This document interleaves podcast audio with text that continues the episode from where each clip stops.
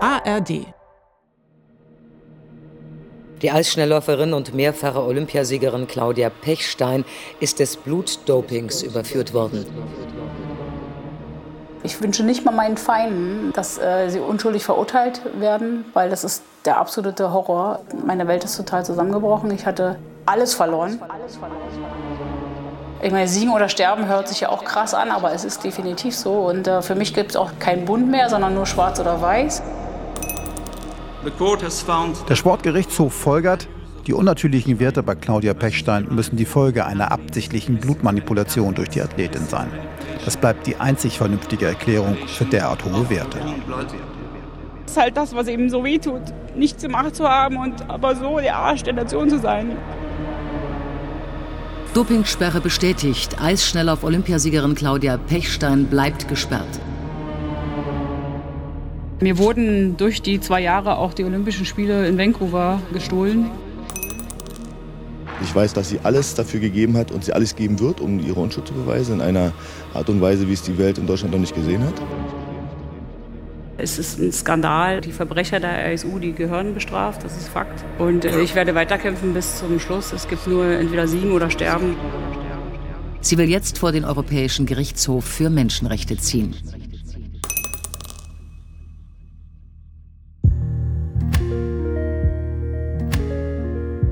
Es ist der 25. September 2013. Der Himmel über München ist bewölkt. Ab und zu regnet's. Heute ist mal wieder ein entscheidender Tag für Claudia Pechstein. Vor dem Landgericht München will sie Schadenersatz einklagen. Pechstein ist mittendrin in einem juristischen Marathon. Sie hat ihr Team um einen renommierten Anwalt erweitert. Anwalt Nummer drei, Thomas Summerer. Der ist sehr bekannt in der Szene und greift verbal gleich mal ins obere Regal. Wir haben jetzt den zweiten ganz großen Fall und wird sicher Sportrechtsgeschichte schreiben. Wir schreiben in dieser fünften und letzten Folge mit Claudia Pechstein Sportrechtsgeschichte, gehen mit ihr an den Europäischen Gerichtshof für Menschenrechte und vors Bundesverfassungsgericht. Und Hajo spricht sein Urteil an unserem Ende dieser anscheinend unendlichen Geschichte.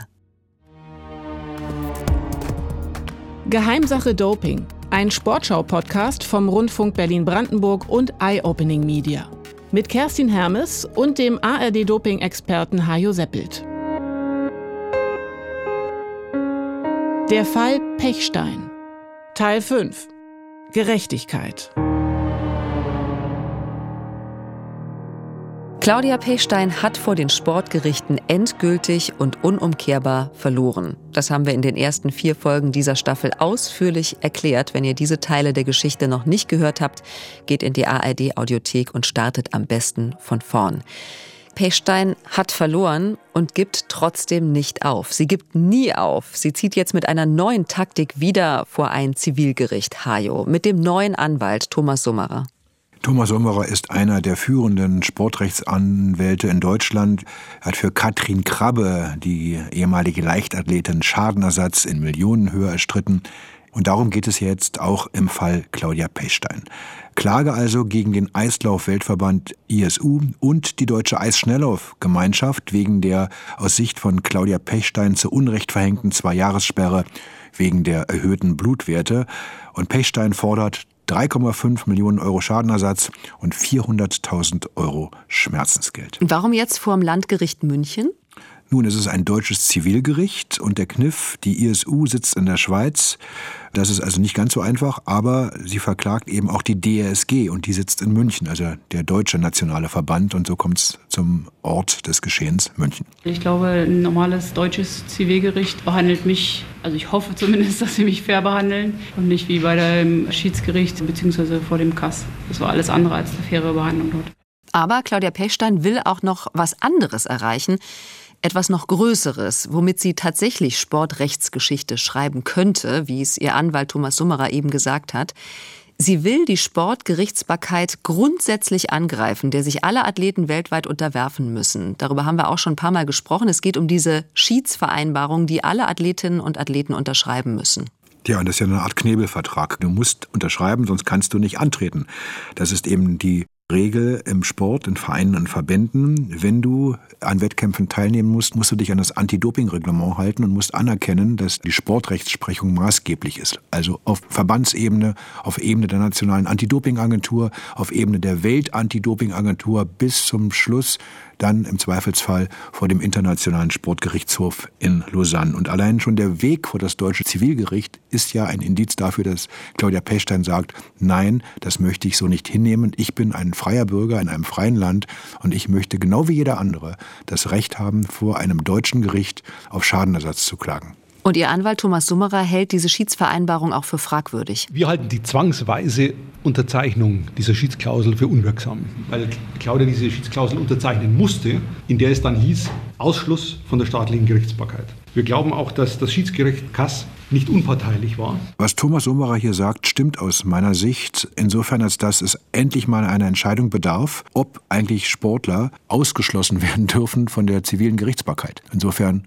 richtig, dass es diesen Prozess gegeben hat. Sportrechtler werfen dem Kass aber außerdem auch noch vor, dass die Verbände zu großen Einfluss hätten, zum Beispiel auf die Auswahl der Richter. Glaubst du das auch? Also hat der Kass eine zu große Nähe zu den Sportverbänden oder war hier im speziellen Fall Pechstein der Druck, dass hier der ganze Anti-Doping-Kampf auf dem Spiel steht, zu groß? Also es gibt immer Kritik am Kass und es ist natürlich völlig klar, in der ganzen Welt gibt es massenhaft Anwälte in vielen Bereichen des Lebens. Sportrechtsanwälte gibt es gar nicht so viele.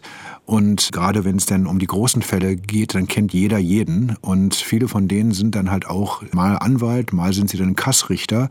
Und manchmal vertreten sie Verbände, manchmal vertreten sie Sportler. Viele vertreten dann nur Verbände oder sogar spezielle Verbände. Dass da eine gewisse Nähe in der Luft liegt, ist ja wohl nachvollziehbar. Und das ist eben auch die Kritik an dieser geschlossenen Richterliste. Da kennt eben, wie gesagt, jeder jeden. Der Vorteil der Sache ist natürlich auf der anderen Seite wieder, es sind Leute, die sich im Sport in der Regel gut auskennen, die jeden Trick kennen, das Anti-Doping-Reglement sicherlich besser beherrschen als so manch anderer Anwalt. Ich habe da schon meine Erfahrungen vor deutschen Gerichten gemacht, wenn Leute, die von Doping nichts verstehen, sich plötzlich dazu äußern sollten. Manchmal war das schon ziemlich traurig. Viereinhalb Jahre sind vergangen, seitdem für Claudia Pechstein verhängnisvollen Dopingtest von Hama nicht positiv, aber mit einem Indiz für Manipulation. Inzwischen haben Spezialisten sie und ihre Familie von Kopf bis Fuß untersucht und herausgefunden, Sie hat eine angeborene Erkrankung der roten Blutzellen. Selbst Gutachter der Internationalen Eislaufunion erkennen die Diagnose inzwischen an. Einer der entscheidenden, allerdings ISU-Gutachter Professor Donofrio, ist sich weiterhin sicher, ihre derart hohen Retikulozytenwerte sind auch mit dieser Erkrankung nicht zu erklären, sondern nur durch Doping. 140 Seiten umfasst die Klageschrift von Claudia Pechstein. Drei Richterinnen vom Landgericht München sind für den Fall zuständig. Den Vergleich, den sie vorgeschlagen haben, hatte die ISU vorher schon abgelehnt und die Verhandlung wird jetzt vertagt auf Ende Januar 2014. Jetzt überschlagen sich die Ereignisse. Claudia Pechstein fährt mit 41 Jahren tatsächlich zu ihren sechsten Olympischen Spielen nach Sochi, verpasst aber als vierte über 3000 Meter die ersehnte Medaille. Und nur drei Tage nach der Schlussfeier am 26. Februar 2014 fällt das Urteil. Sieg für Claudia Pechstein und Niederlage für Claudia Pechstein. Zwar gibt es heute noch keinen Schadensersatz für Claudia Pechstein, aber sie hat einen fulminanten Sieg errungen in Bezug auf alle Athleten in Deutschland. Das Gericht hat nämlich festgestellt, dass der Schiedszwang unzulässig ist. Das heißt, Athleten dürfen nicht länger gezwungen werden, auf den gesetzlichen Richter in Deutschland zu verzichten, sondern es muss ihnen ein Wahlrecht eingeräumt werden, ob sie zum staatlichen Richter gehen oder ob sie vor ein Sportgericht gehen. Das ist ein Hammer, den Pechstein-Anwalt Summerer hier erläutert erläutert. Damit hatte kaum jemand gerechnet. Also die Schiedsvereinbarungen sind vorerst unwirksam, weil sie nicht freiwillig sind. Hajo, ist das eine Revolution? Damit ist das Monopol des Internationalen Sportgerichtshofs Kass beschädigt und ein Stück weit wackelt damit auch die Sportgerichtsbarkeit als separater Rechtsbereich unabhängig von staatlichen Gerichten. Problem ist aber, das muss man halt auch sagen, was soll man machen im Sport? Der Sport ist global, er ist weltweit. Wenn jetzt jeder auf die Idee käme, in seinem eigenen Land, in dem die Justiz mal so oder mal so drauf ist, zu sagen, ich gehe jetzt mal vor mein Gericht und klage gegen eine Sperre eines Weltverbandes, dann kann in Land A das so ausgehen, in Land B anders ausgehen. Mhm. Und um das zu verhindern, gibt es eben eine einheitliche Sportgerichtsbarkeit, eine weltweit einheitliche soll es zumindest geben. Nun ist es ja auch erst die erste Instanz gewesen. Also insofern ist es erstmal zwar eine schwierige Situation für Sportverbände, aber da sind noch nicht alle Messen gelesen. Das letzte Wort ist noch nicht gesprochen. Aber es bedeutet schon, wer jetzt eine Schiedsvereinbarung erhält, kann sagen, ich unterschreibe nichts und nehme trotzdem am Wettbewerb teil zu dem Zeitpunkt, das mag sein, aber ich wäre neugierig gewesen, wenn jemand das durchgepaukt hätte, was dann passiert wäre. Bin also nicht so sicher, ob das so ohne weiteres durchgegangen wäre. Aber Schadenersatz hat sie nicht bekommen. Das halten wir noch mal fest. Ja, das Landgericht hat das Kassurteil in dem Punkt anerkannt, aber das ist auch wichtig, eben nicht großinhaltlich geprüft. Dafür ist jetzt die nächste Instanz zuständig, nämlich das Oberlandesgericht. Und da ist natürlich völlig klar, dass das Team Pechstein da in Berufung geht. Und wenn das Gericht da die Klage zulässt, dann müsste wohl im Extremfall in der letzten Konsequenz auch ihr Dopingfall neu verhandelt werden. Hier ist das erste deutsche Fernsehen mit der Tagesschau.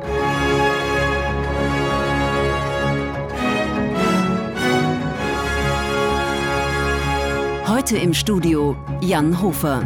Guten Abend, meine Damen und Herren, ich begrüße Sie zur Tagesschau. Im Rechtsstreit um eine Dopingsperre durch den Weltverband ISU hat die Eisschnellläuferin Claudia Pechstein einen wichtigen Etappensieg errungen. Das Münchner Oberlandesgericht ließ ihre Klage zu und stellt damit die Unantastbarkeit des Internationalen Sportgerichtshofes Kass in Frage. Es ist ein sehr, sehr großer Tag heute für mich. Es ist definitiv so, dass äh, ich heute im Namen des Volkes gehört habe, dass ich als deutsche Sportlerin vor ein deutsches Gericht kann und mich nicht mehr dem fragwürdigen, dubiosen Schiedsgerichten, dem Kass sozusagen unterwerfen muss. Und das gilt nicht nur für mich, sondern das ist auch ein Sieg für alle anderen Sportler. Ja, ist ein großer Tag, würde ich mal sagen. Es ist der 15. Januar 2015, ein historischer Tag. Claudia Pechstein in Polizeiuniform vor Gericht freut sich, ja, Hajo, über den größten juristischen Sieg ihrer Karriere. Und das ist ja schon sechs Jahre nach den Blutwerten von Hammer 2009 im Februar. So lange dauert das jetzt schon. Mhm. Wir können festhalten, bis jetzt war in der Wahrnehmung und auch de jure der Kass das oberste Sportgericht. Und jetzt dürfen auch deutsche Gerichte, so ist jetzt entschieden worden, über Schadenersatz und Schmerzensgeld entscheiden. Aber ob sie gedopt hat, das wurde hier gar nicht verhandelt. Claudia Pechstein feiert, aber auch dieses Urteil ist noch nicht rechtskräftig, denn die ISU, der Eislauf-Weltverband, kündigt an, vor dem Bundesgerichtshof in Revision zu gehen.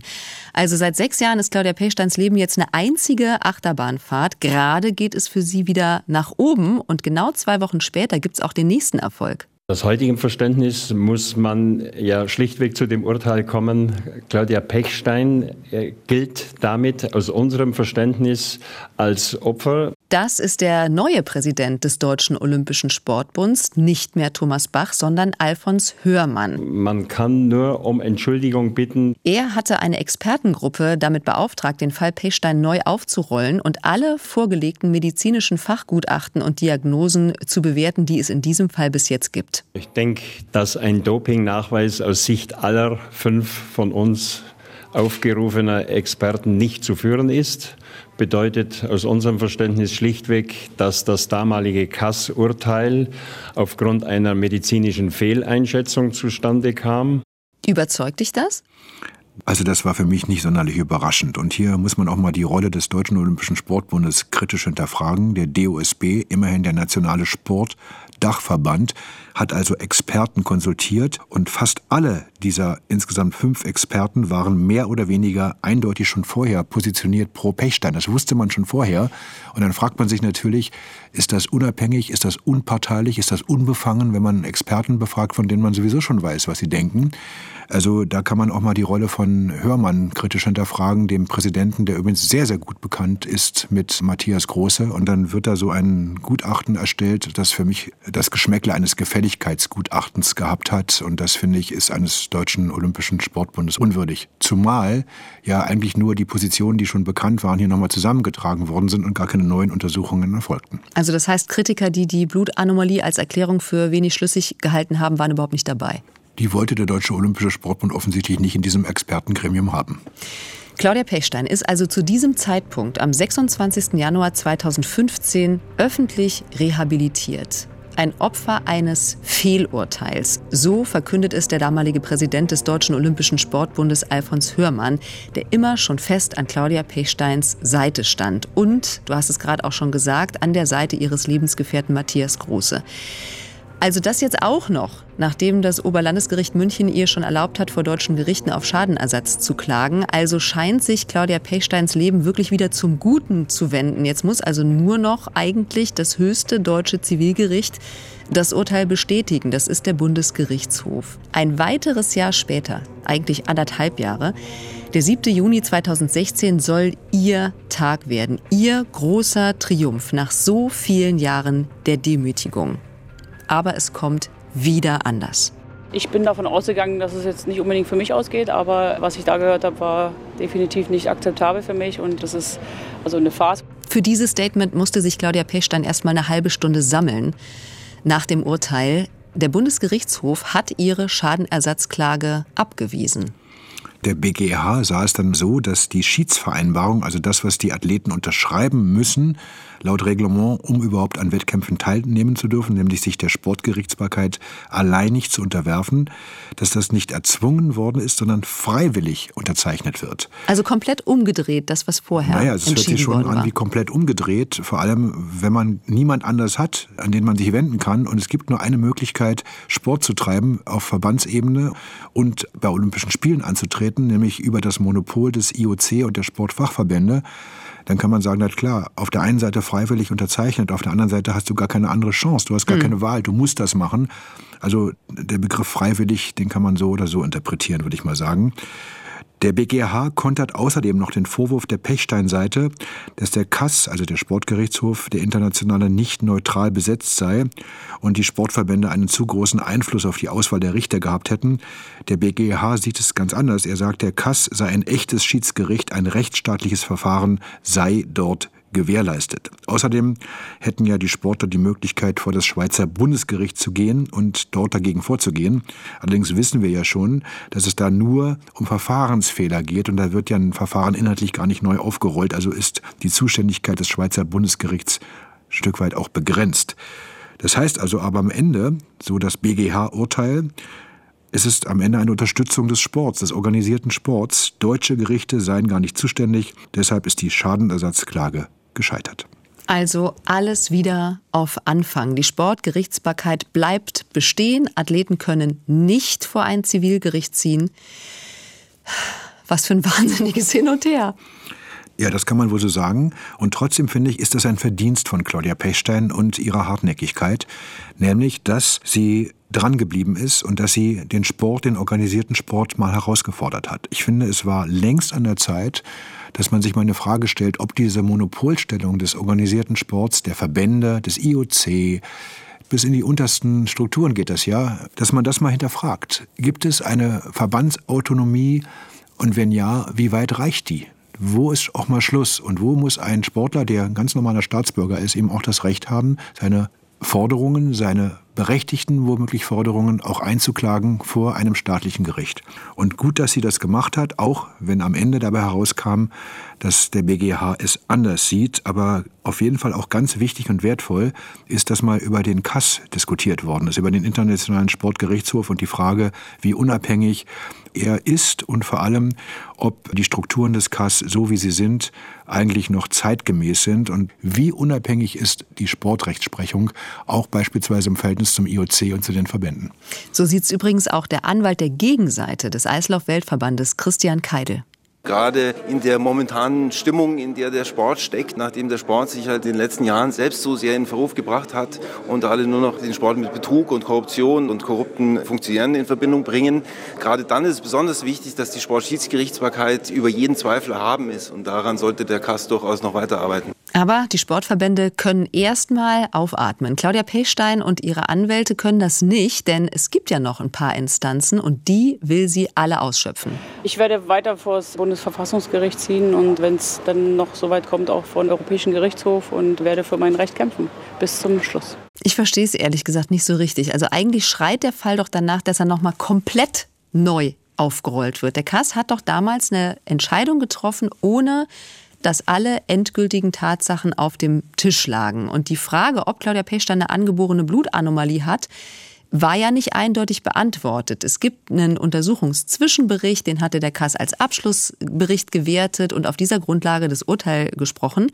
Und darin war noch keine Blutkrankheit festgestellt worden, inzwischen aber schon. Aber weil der BGH die Sportgerichtsbarkeit stützt, darf er selbst über die Rechtmäßigkeit der Sperre nicht mehr urteilen. Die Rechtsauffassung ist die, dass wenn es eine sportinterne Angelegenheit ist, über die Schiedsvereinbarung geregelt, dann muss auch der Sport diese Sachen klären hm. und nicht ein staatliches Gericht. Ob da man das gut oder schlecht findet, das will ich gar nicht bewerten jetzt. Ich sage mhm. nur, wir sind jetzt quasi ein Stück weit im rechtstheoretischen Bereich. Ja. Wir sind nicht bei der Frage, ob Pechstein gedopt hat oder nicht. Diese Frage stellt sich hier erstmal gar nicht. Sie legt jedenfalls Verfassungsbeschwerde ein und Ihr Anwalt Thomas Summerer erklärt, warum. Der Bundesgerichtshof hat die Bedeutung und die Tragweite der Grundrechte für Sportler völlig ignoriert. Es ist hier verletzt der Justizgewährleistungsanspruch. Die Verhandlung und das Urteil heute haben gezeigt, dass Sportler nur Bürger zweiter Klasse sind. Justizgewährungsanspruch, was heißt das? Es gibt ein grundsätzliches Recht, das es verbirgt auf den Zugang zu Gerichten für jeden Bürger. Der Streitgegenstand, der muss dann auch geprüft werden und man hat das Anrecht auf eine verbindliche Entscheidung durch einen Richter. Zwei Jahre später 2018 bestätigt auch der Europäische Gerichtshof für Menschenrechte die Zuständigkeit des Kass und die Rechtmäßigkeit des Schiedsspruchs. Also dieser Justizgewährungsanspruch, von dem ich eben gesprochen habe, der scheint hier nicht als Argument zu überzeugen.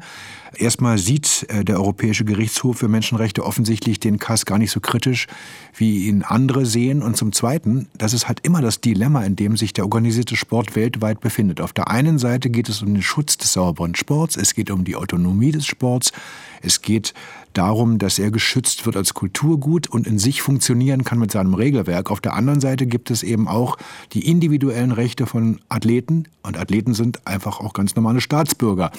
Und es ist sehr häufig inzwischen so, dass man in der Abwägung dieser beiden Rechtspositionen offensichtlich dazu neigt, dass der Schutz des organisierten Sports, damit der Wettbewerb überhaupt funktionieren kann, offensichtlich eine ziemlich starke Bedeutung hat und im Zweifelsfall dann auch gegen Rechte von einzelnen Personen entschieden wird. Aber eine Rüge gibt es trotzdem auch vom Europäischen Gerichtshof für Menschenrechte, nämlich dass die Kassverhandlung nicht öffentlich war, verletzt die Europäische Menschenrechtskonvention. Und Claudia Pechstein bekommt immerhin 8000 Euro Entschädigung zugesprochen. Und der Kass ändert daraufhin auch, naja, ein bisschen zumindest seine Regeln und offensichtlich nur unter Druck und das auch nur minimal und auch nur für Einspruchsverfahren in Disziplinarfällen, wie Pechstein ja einer ist. Aber es gibt immer noch ganz viele Einschränkungen. Bis heute sind viele Anhörungen eben nicht öffentlich. Normale Erstanhörungen, wo Athleten auftauchen und etwas sagen oder auch die Gegenseite sind weiterhin geschlossen, intransparent. Also, das kann auch Claudia Pechstein offensichtlich nicht ändern. Ihr geht es aber weiterhin um Schadenersatz. Ich kämpfe immer noch darum. Also mittlerweile seit 13 Jahren geht dieser Kampf und äh, im Moment liegt mein Fall vom Bundesverfassungsgericht und ich werde auch weiterkämpfen bis zum Schluss in dem Motto siegen oder sterben. Das klingt jetzt relativ krass, aber das ist so, weil ich habe äh, definitiv nichts getan und habe damals alles verloren und ich kann jetzt nur noch gewinnen. Sechs Jahre muss Claudia Pechstein nach diesem BGH-Urteil auf die Entscheidung des Bundesverfassungsgerichts warten. Nochmal sechs Jahre. In der Zwischenzeit ist ihr Lebensgefährte Matthias Große der neue, starke Mann im deutschen Eisschnelllaufen geworden. Als Präsident der deutschen Eisschnelllauf- und Shorttrack-Gemeinschaft, so heißt sie heute. Und Claudia Pechstein wird eine besondere Ehre zuteil. Sie darf die deutsche Fahne ins Olympiastadion tragen bei ihren achten Olympischen Spielen in Peking. Und da sind sie, das Team Deutschland. Sie ziehen ein in zweite Runde. Wir warten noch, dass der Name gerufen wird. Da hören Sie es. Germany Francesco Friedrich und Claudia Pechstein, die fünfmal Gold, zweimal Silber und zweimal Bronze gewonnen hat. Sie tragen die Fahne in großer Eintracht und natürlich ist Thomas Bach aufgestanden und winkt eifrig zurück. Das war natürlich ein Gänsehautmoment pur. Also das ist ein Traum eines jeden äh, Olympioniken, da mal die Fahne wirklich für die deutsche Mannschaft ins Stadion zu tragen. Und ich habe nicht wirklich damit gerechnet. Da war ich ja doch immer eine umstrittene und was ich, wie ich bezeichnet werde, Person bin und äh, sage meine Meinung, egal wie. Und das kommt natürlich nicht immer überall gut an, deswegen habe ich damit nicht gerechnet. Aber ich bin gewählt worden und bin total glücklich darüber gewesen. Ja, kann man nicht beschreiben. Es war wirklich ein Gänsehautmoment. Am 12. Juli 2022 kommt es zum vorläufigen Showdown und es passiert etwas sehr Seltenes. Das Bundesverfassungsgericht hebt das Urteil des Bundesgerichtshofs auf und verweist den Fall ans Oberlandesgericht München zurück. Damit ist klar, Claudia Pechstein darf die Internationale Eislaufunion in Deutschland doch auf Schadenersatz verklagen und Indirekt wird dann auch der Fall komplett neu aufgerollt. Sowas gab es, glaube ich, noch nie in der Sportrechtsprechung und auch in der zivilen Rechtsprechung, was Doping oder was überhaupt den Sport betrifft. Wie man so durch die Instanzen gehen kann, von einem zum nächsten, das ist echt unglaublich, welche Energie da aufgebracht worden ist, bis dorthin zu kommen. Aber so ist eben auch Claudia Pechstein, das muss man sagen. Und jetzt wird es nochmal richtig spannend. Denn das Bundesverfassungsgericht hat in der Tat gesagt, dass das Verfahren von dem Kass unfair gewesen ist. Wieder eine andere Interpretation, eine andere Urteilsfindung. Sie gehen sogar so weit zu sagen, sie sei in ihren Grundrechten verletzt worden. Dass der Kass in Lausanne ihr kein öffentliches Verfahren ermöglichte, hat sie in ihrem grundsätzlich garantierten Recht auf Justizgewährung verletzt. Über den Justizgewährungsanspruch haben wir eben schon gesprochen. Der Bundesgerichtshof hatte den Klauseln der Schiedsvereinbarung zwischen ISU und Pechstein und den Statuten des KAS also höheren Rang eingeräumt als Pechsteins Wunsch nach einem öffentlichen Verfahren. Und das wird jetzt als Fehlurteil gebrandmarkt, so das Bundesverfassungsgericht. Und der Reformdruck auf den organisierten Sport, auf den Internationalen Sportgerichtshof, der wird jetzt erst so richtig deutlich. Denn die Experten deuten eine Aussage im Urteil des Bundesverfassungsgerichts nun als Aufforderung, dass man die Auswahl der Richter am Kass und diesen geschlossenen Richterzirkel nun in der Tat endlich mal überdenken muss. Ich bin gedemütigt worden und öffentlich hingerichtet worden. Nun ist äh, der Tag der Erleichterung nach 13 Jahren dieser Unrechtssperre habe ich nun endlich die Möglichkeit, vor ein deutsches Gericht, die nach rechtsstaatlichen Regeln eben meinen Fall verhandeln werden, zu gehen. Und äh, ja, das ist unglaublich. Äh, ich habe immer an Gerechtigkeit geglaubt und äh, deswegen bin ich so total erleichtert, dass heute dieser Tag äh, eben stattfindet mit diesem Urteil vor dem Bundesverfassungsgericht.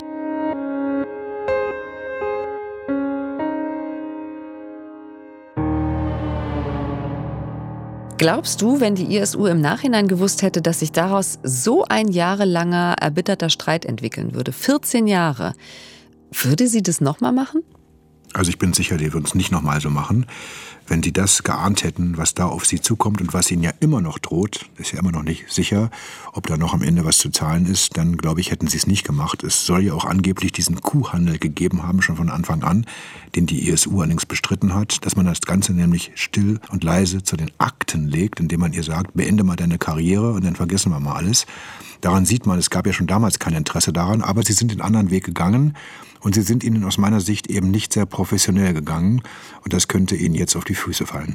Und äh, der Verband hat eigentlich genau das Gegenteil bewirkt, was er wollte. Nämlich er hat ja auch dem ganzen indirekten Beweis nachhaltig geschadet. Denn danach hat sich ja eigentlich kaum ein Dopingfahnder oder auch eine Anti-Doping-Agentur so richtig daran getraut. Wir haben uns damit beschäftigt, mit diesem Blood Passport oder dem biologischen Passport, also sprich dem indirekten Nachweisverfahren, haben bei Institutionen nachgefragt, bei Agenturen, Anti-Doping-Agenturen oder Verbänden, aber die geben ihre Zahlen nicht gerne heraus. Mhm. Ich glaube, weil es auch ein bisschen peinlich werden könnte, weil so viel sind es dann wohl nicht gewesen. Der biologische Passport ist 2009 eingeführt worden und innerhalb der ersten zehn Jahre, diese Zahlen liegen uns vor, also zwischen 2009 und 2019 gab es weltweit gerade mal 150 verurteilte Sportler. Also wenn du das so sagst, dann ist das offensichtlich sehr, sehr wenig. Also für mich ist das nicht sehr viel, wenn man weiß, wie viele Menschen auf der Welt Hochleistungssport betreiben. Mhm, mhm. das ist, glaube ich, eine wirklich sehr, sehr geringe Zahl. Beispiel 2019, 1537 Sportler sind mit einem normalen positiven Test überführt worden. Also in Sprich, einem Jahr, in diesem einen Jahr. In dem einen Jahr sind es dann so viel gewesen. Über eine normale Urin- oder Blutprobe, da ist eine verbotene Substanz da gefunden worden. Das führte dann zu entsprechenden Sanktionierungen. Neben den 1537 waren dann 14 Fälle, bei denen es über den biologischen Pass gegangen ist. Also das ist eine sehr, sehr geringe Prozentzahl. Insgesamt in fast zehn Jahren eben fast ausschließlich in der Leichtathletik, ein paar im Radsport und ein einziger im Skisport. Aber Dopingkontrolleure wie zum Beispiel Alexander Kirchbichler aus München, die sagen, der Blutpass schafft dennoch neue Möglichkeiten. Früher war es eher so, dass man mit dem Gießkannenprinzip quasi ziemlich viele Kontrollen gemacht hat. Mittlerweile ist es so, dass man durch die Ergebnisse, die man auch durch den biologischen Pass zum Beispiel bekommt, zielgerichteter kontrollieren kann. Und wenn ein Verdachtsfall besteht, kann natürlich die entsprechende Anti-Doping-Organisation anordnen, was wir auch schon hatten, Kontrollen in der Früh um 1 Uhr durchzuführen. Das ist ja eigentlich nicht das primäre Ziel des indirekten Beweises, sondern eigentlich wollte man anhand der Blutparameter sagen, der hat gedopt, weil eine andere Möglichkeit für solche Werte als Doping gibt es nicht. Aber ein Sekundärziel ist es in der Tat, denn durch mysteriöse, auffällige Blutwerte kann man sagen, hier stimmt doch irgendwas nicht. Möglicherweise hat der EPO genommen. Machen wir mal eine Zielkontrolle, eine sogenannte intelligente Kontrolle. Und das hat er damit gemeint. Warum, Hajo, sind so wenige über den indirekten Beweis? Naja, weil möglicherweise viele auch Angst haben, viele Sportverbände oder Anti-Doping-Organisationen sich auch darauf einzulassen, weil es am Ende ja auch eine Auslegungs- und Interpretationssache ist. Und wenn man ein Verfahren, ein sportrechtliches Verfahren verliert oder im schlimmsten Fall Pechstein hat es ja jetzt durchexerziert, es sogar zu einem zivilgerichtlichen Verfahren kommt oder zu Schadenersatzprozessen, dann kann ein Verband auch leicht pleite gehen und dann überlegt er sich das dreimal. Also das hat Claudia Pechstein mit ihrer Hartnäckigkeit auch erreicht und viele Menschen in Deutschland, auch Weggefährtinnen wie Eisschnelllauf-Olympiasiegerin Gunda Niemann-Stirnemann, damit doch ganz offensichtlich beeindruckt, auch wenn immer noch nicht endgültig geklärt ist, ob Claudia Pechstein gedopt hat oder nicht. Keiner weiß es. Ich, ich kann es auch nicht wissen, ob oder ob nicht. Aber ich habe die größte Hochachtung, wenn ein Sportler zeigen möchte, das ist nicht wahr, was da gesagt wird. Und dagegen kämpfe ich. Und ich denke, dieser, dieser Kampf war auf der Wegstrecke. Das kann sich kein Mensch von uns vorstellen. Nicht einer kann sich das vorstellen, was man da durchmacht, mental und, und überhaupt ja, menschlich. Ob sie gedopt hat, Hajo wird vielleicht nie zweifelsfrei bewiesen, aber ob sie hätte verurteilt werden dürfen, schon. Ja, und ich finde, es war, glaube ich, nicht richtig, sie auf Basis dessen, was damals an Informationen vorlag, zu sperren. Umgekehrt finde ich aber auch das Zitat vom inzwischen verstorbenen ISU-Anwalt äh, Dirk Rainer Martens aus dem Jahr 2014 immer noch sehr spannend. Der hat gesagt, nichts könnte von der Wahrheit weiter entfernt sein, als die Behauptung, es sei bewiesen, dass Claudia Pechstein nicht gedopt habe. Hätte man sie verurteilen sollen? Das war meine mhm. Antwort. Da sage ich nein. Aber es ist keine abschließende Antwort auf die Frage, ob Claudia Pechstein gedopt hat. Das ist für mich immer noch nicht über alle Zweifel erhaben. Redet sie heute eigentlich wieder mit euch? Also wir würden ja mit ihr reden. Ich würde sie auch gerne interviewen, aber du hast ja ein Interview für diesen Podcast angefragt und hat sie gesagt, sie will nicht mit uns reden. Hm. Bald kommt es zum vielleicht letzten Akt vor dem Münchner Oberlandesgericht und da wird dann indirekt auch verhandelt, ob die Sperre rechtmäßig war oder nicht. Und dann muss die ISU nochmal alle Karten auf den Tisch legen. Zumal wir uns ja dann nicht mehr in einem Sportrechtsverfahren befinden, sondern in einem Verfahren vor einem staatlichen Gericht. Also das heißt im Zweifel für den Angeklagten das gilt Das ist anders. Dann muss da deutlich mehr auf den Tisch gelegt werden, wenn man es vor einem staatlichen Gericht tut. Es werden sicherlich wieder viele Experten zu hören sein von beiden Seiten. Und die ISU, die muss dann hier zeigen, dass Pechsteins Blutpasswerte genug hergeben, um Doping zu unterstellen. Das muss sie beweisen. Frau Pechstein muss nicht ihre Unschuld beweisen, sondern der Weltverband muss ihre Schuld beweisen. Gibt es denn hier irgendwelche neuen Argumente? Also mir sind keine bekannt, aber wer weiß, was Anwälte der ISU jetzt noch aus dem Hut zaubern, auch wenn es jetzt schon so lange zurückliegt, inzwischen 14 Jahre. Ich könnte mir vorstellen, dass es eine Strategie ist, die Verantwortung auf den Kass am Ende abzuwälzen als letzte Instanz des Sportrechts. Aber wir halten fest, die ursprüngliche Sperre ist ja erfolgt durch die Disziplinarkommission der ISU, also des Eislauf-Weltverbandes. Deswegen sind die primär verantwortlich. Und das heißt, je nachdem, wie das Urteil ausfällt, es könnte teuer werden für die ISU. Also bei einer Niederlage drohen in der Tat finanzielle Schwierigkeiten, kann ich mir sehr gut vorstellen, denn es ist ja nun nicht einer der großen, reichen Weltverbände wie etwa der Weltfußballverband, die FIFA oder so. Der Streitwert bislang sind 4,4 Millionen Euro inklusive Schmerzensgeld, aber wie wir hören, rechnet die Pechstein-Seite nochmal nach und es könnte auch noch mehr werden. Aber auch hier gilt eines.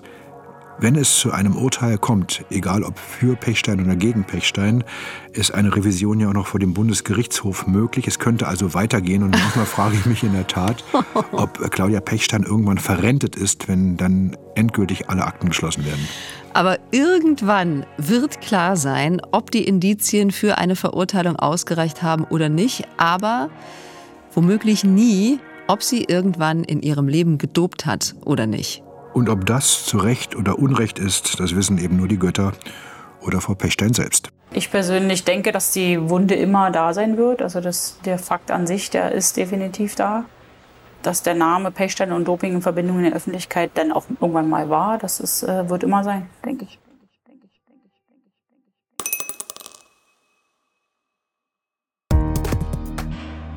Das war der fünfte und letzte Teil von Geheimsache Doping, der Fall Pechstein. Ein Sportschau-Podcast vom Rundfunk Berlin-Brandenburg in Zusammenarbeit mit Eye Opening Media. Geschrieben von mir, Kerstin Hermes. Redaktion Philipp Büchner und Dirk Walzdorf für den RBB und Jörg Mebus für Eye Opening Media. Recherche Jörg Mebus. Dramaturgie Franziska Krenzin. Medizinische Beratung Susanne Fass. Juristische Beratung Kerstin Skieber und Oliver Kastendijk. David Schöper hat mit Philipp Büchner die Episoden produziert. Das Audiodesign ist von Kevin Carstens. Mein Gespräch mit Hajo hat Bernd Bechtold aufgezeichnet. Bodo Pasternak hat weitere Sprachaufnahmen gemacht. Executive Producer der Geheimsache Doping Podcasts ist Dirk Walzdorf. Wir zitieren in dieser Staffel immer wieder aus Claudia Pechsteins Autobiografie von Gold und Blut. Sie ist Ende 2010 bei Schwarzkopf und Schwarzkopf erschienen. Wir bedanken uns beim NDR, MDR und allen anderen ARD-Anstalten für die vielen Archivtöne. Wenn ihr die erste Staffel von Geheimsache Doping noch nicht kennt, zum Beispiel den Fall Jan Ulrich oder den Fall Ben Johnson, dann empfehle ich euch die App der ARD Audiothek, in der ihr auch ständig neue investigative Podcasts findet, aus dem Sport, aber auch aus allen anderen Bereichen des Lebens. Und eine dritte Staffel Geheimsache Doping ist auch schon in Arbeit. Also, wir hören uns.